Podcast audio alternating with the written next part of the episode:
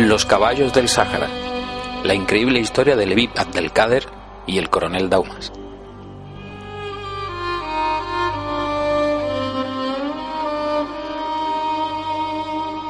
En torno a los caballos siempre surgen historias increíbles. Si además hablamos de relatos en los que encontramos caballos árabes, beduinos y militares europeos, lo más probable es que creamos que nos referimos a narraciones de ficción. Pero en este reportaje vamos a hablar de dos personajes tan reales como las vivencias que protagonizaron. En los años 30 del siglo XIX, Francia decidía invadir Argelia, dando lugar a una de las ocupaciones coloniales más largas de la historia, pues la toma del territorio se prolongó hasta 1962. Antes de que las tropas francesas pusiesen un pie en Argelia, el territorio estaba bajo dominio del Dey otomano. El imperio turco, tan poderoso durante siglos, empezaba a presentar importantes grietas en sus cimientos, y las potencias europeas, conocedoras de tales debilidades, a la par que necesitadas de nuevos latifundios que alimentasen a su galopante sociedad industrial, se disponían a ejercer un control sin precedentes sobre los principales territorios africanos y orientales. En 1830, 37.000 soldados franceses desembarcan en Argelia y el Dey turco se rinde rápidamente. Esta coyuntura es aprovechada por los argelinos, quienes llevaban años soportando una política de impuestos demasiado gravosos y lanzaron diferentes ataques sobre los contingentes otomanos repartidos por el país. Argelia es un país grande, con algunas zonas de montaña y una gran inmensidad desértica, el sistema de vida tradicional beduino de la mayoría de las tribus se organizaba en torno a ciertos cultivos y el pastoreo, a la par que giraba alrededor de las caravanas, que desde siglos atrás recorría rutas por desiertos y montañas, propiciando el intercambio de mercancías.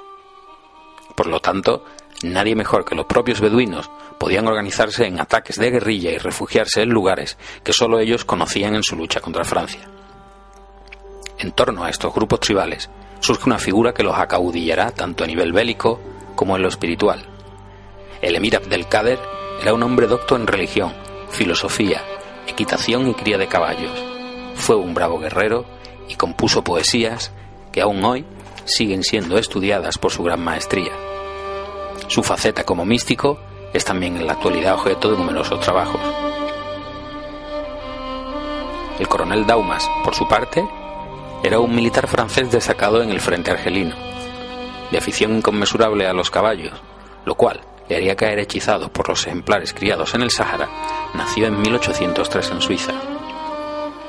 Eugene Damas llega a Argelia en 1835 con el segundo regimiento de África.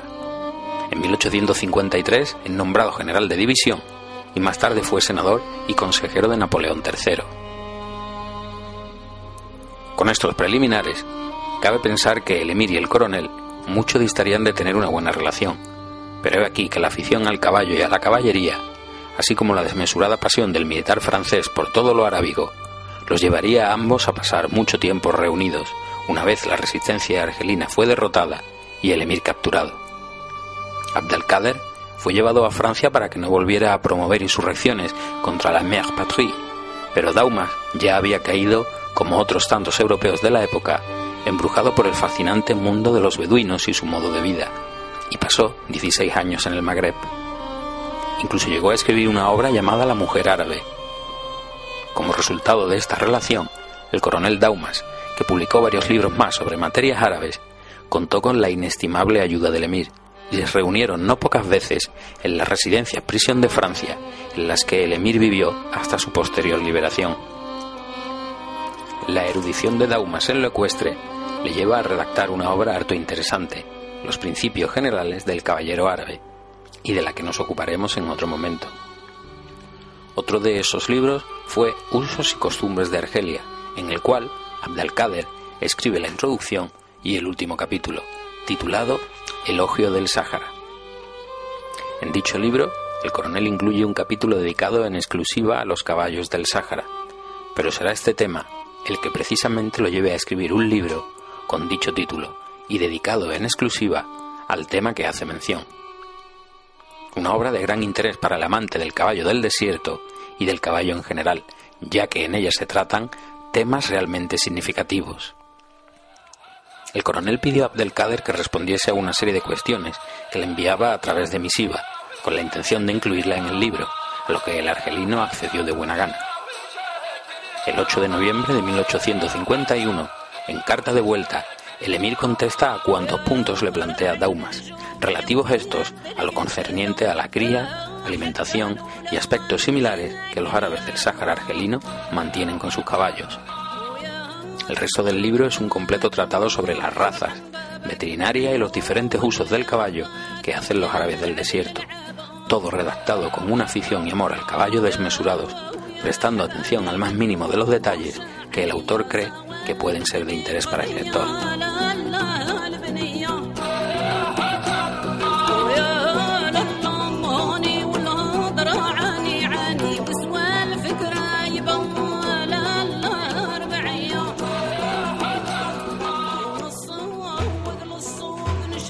Estructura de la obra es la siguiente. Si hablamos de la versión española, que fue traducida al poco de la aparición del original del francés por el español Nicolás de Cabanillas, cuenta esta con una dedicatoria y un prólogo breve pero interesante a cargo del mismo, en el que nos habla de cómo cree que dicha obra merece ser traducida para interés del aficionado español. A continuación, la obra se divide en dos partes.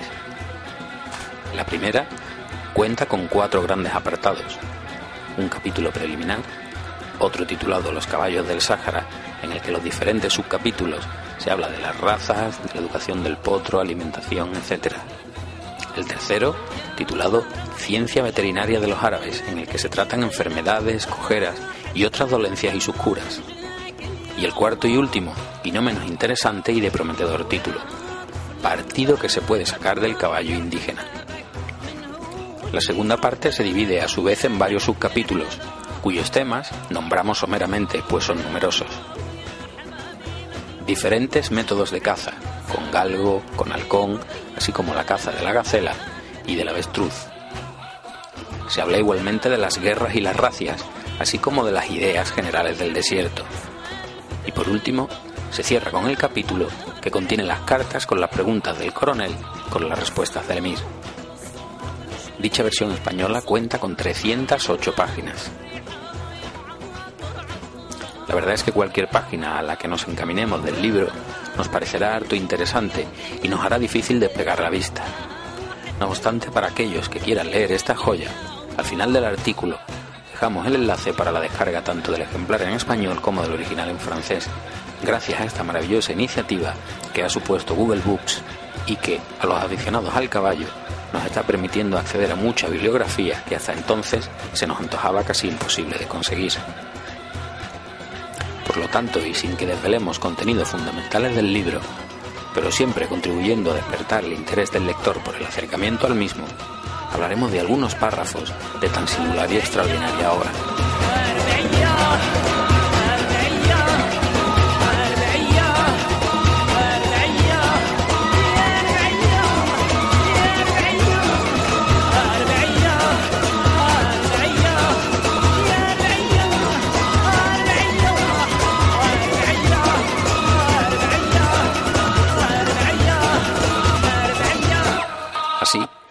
De entre los temas propuestos por Daumas, nos gusta especialmente el de principios generales o sentencias del jinete árabe.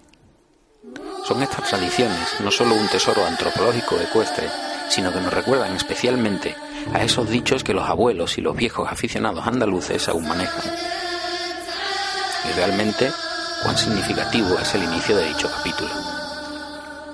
Para llamarse verdaderamente jinete es necesario comer poco y sobre todo beber poco.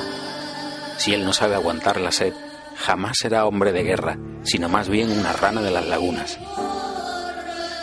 Se trata de la sobriedad del jinete, que ha de ser hombre dispuesto a pasar ciertas penalidades a cambio de ser considerado un auténtico caballero, lo cual era y es un verdadero orgullo para los árabes. Con respecto al manejo y monta del caballo, encontramos cantidad de dichos que aún hoy pueden sernos muy útiles. Sirva este mismo como ejemplo. Si has puesto el caballo a galope y vienen siguiendo detrás otros caballos, más bien debes calmar el tuyo que no excitarlo. Bastante se animará de por sí mismo.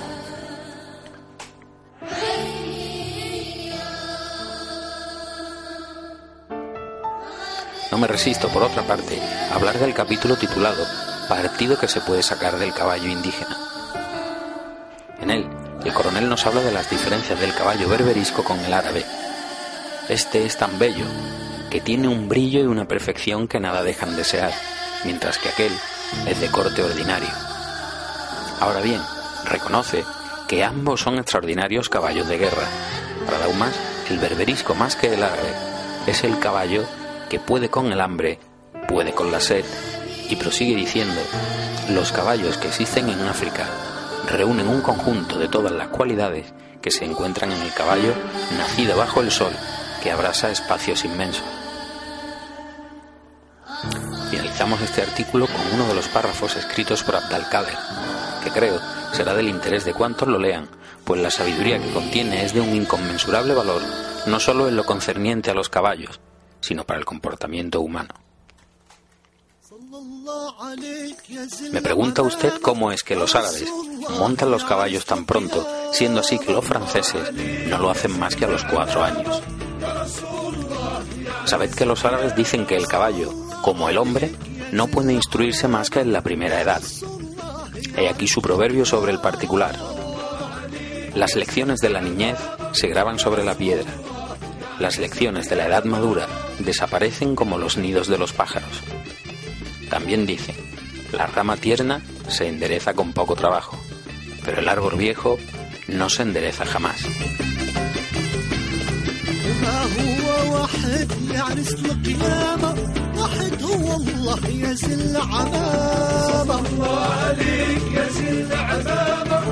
Para ilustrar este reportaje, hemos escogido obras de Horace Vernet, quien vivió un tiempo en Argelia, dejándonos estos maravillosos cuadros que nos permiten viajar a la Argelia de los tiempos del emir y el coronel. No creemos que haya mejor acompañamiento posible a lo que se cuenta en el libro que nos ocupa. Los retratos que hizo de caballos son memorables y reconocidos por su gran maestría. También hemos incluido una obra de Eugène Fromentin, La caza con halcón en Argelia. Fue otro gran artista enamorado del país argelino. La imagen de portada de este número uno de la revista, titulada Cavalier Rouge d'Abdelkader, es de León Galibert, sobre Nicolás de Cabanillas. A este gran aficionado español debemos la traducción de esta obra. Poco hemos podido saber más de este hombre, excepto lo que él mismo cuenta en el prólogo de la obra. En las citas entrecomilladas que aparecen en el reportaje, hemos querido mantener la ortografía original de Cabanillas. A continuación citamos algunas de ellas. El equipaje de caza de un noble en el Sáhara está completo cuando tiene el ave de raza. Tair al-Hur. En el desierto, las personas de alta categoría cazan aún en el día con el halcón.